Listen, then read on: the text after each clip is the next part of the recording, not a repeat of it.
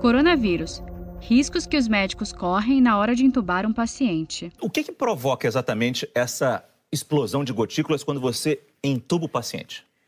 É, esse é um momento de muita aflição né, para o pro profissional da área da saúde, é, porque é um momento de maior exposição aos agentes infecciosos. Né?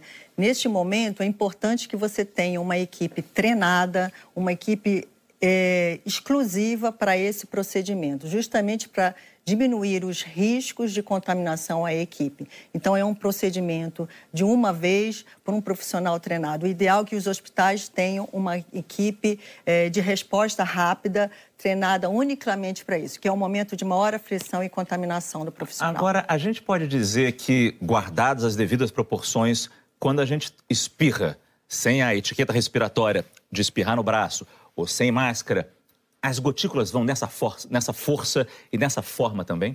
Importante, Márcio. É um exemplo bem didático para a gente transpor para a realidade do dia a dia. A gente vai estar ali, pode espirrar. A gente tem que lembrar sempre que existem portadores assintomáticos da Covid-19. Uhum. Então, a questão de ter uma barreira quando você espirra vai ser muito importante na prevenção.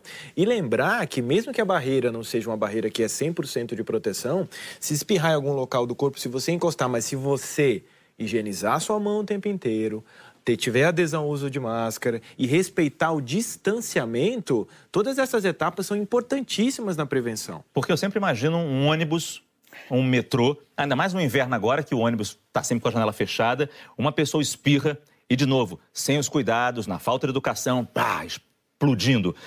Você lança essas gotículas e algumas delas vão para o chão, a gente viu, Algumas ficam nas roupas, no mas tem também as que ficam em suspensão, porque são as pequenininhas, os aerossóis. Isso.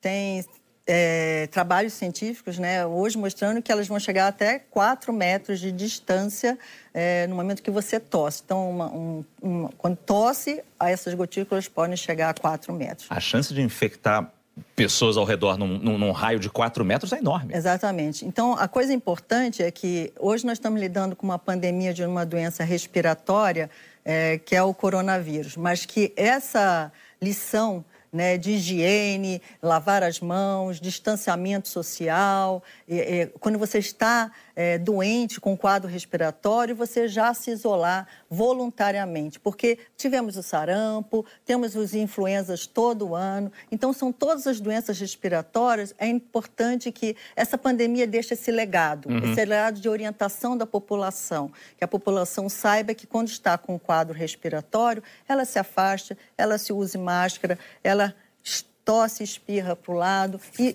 sempre higienize as mãos. Pois é, os cuidados que as pessoas normais têm que ter. E a gente viu também, é uma lição que se tira, mas também a gente viu o risco a que os médicos estão expostos. Saiba mais em g1.com.br barra coronavírus.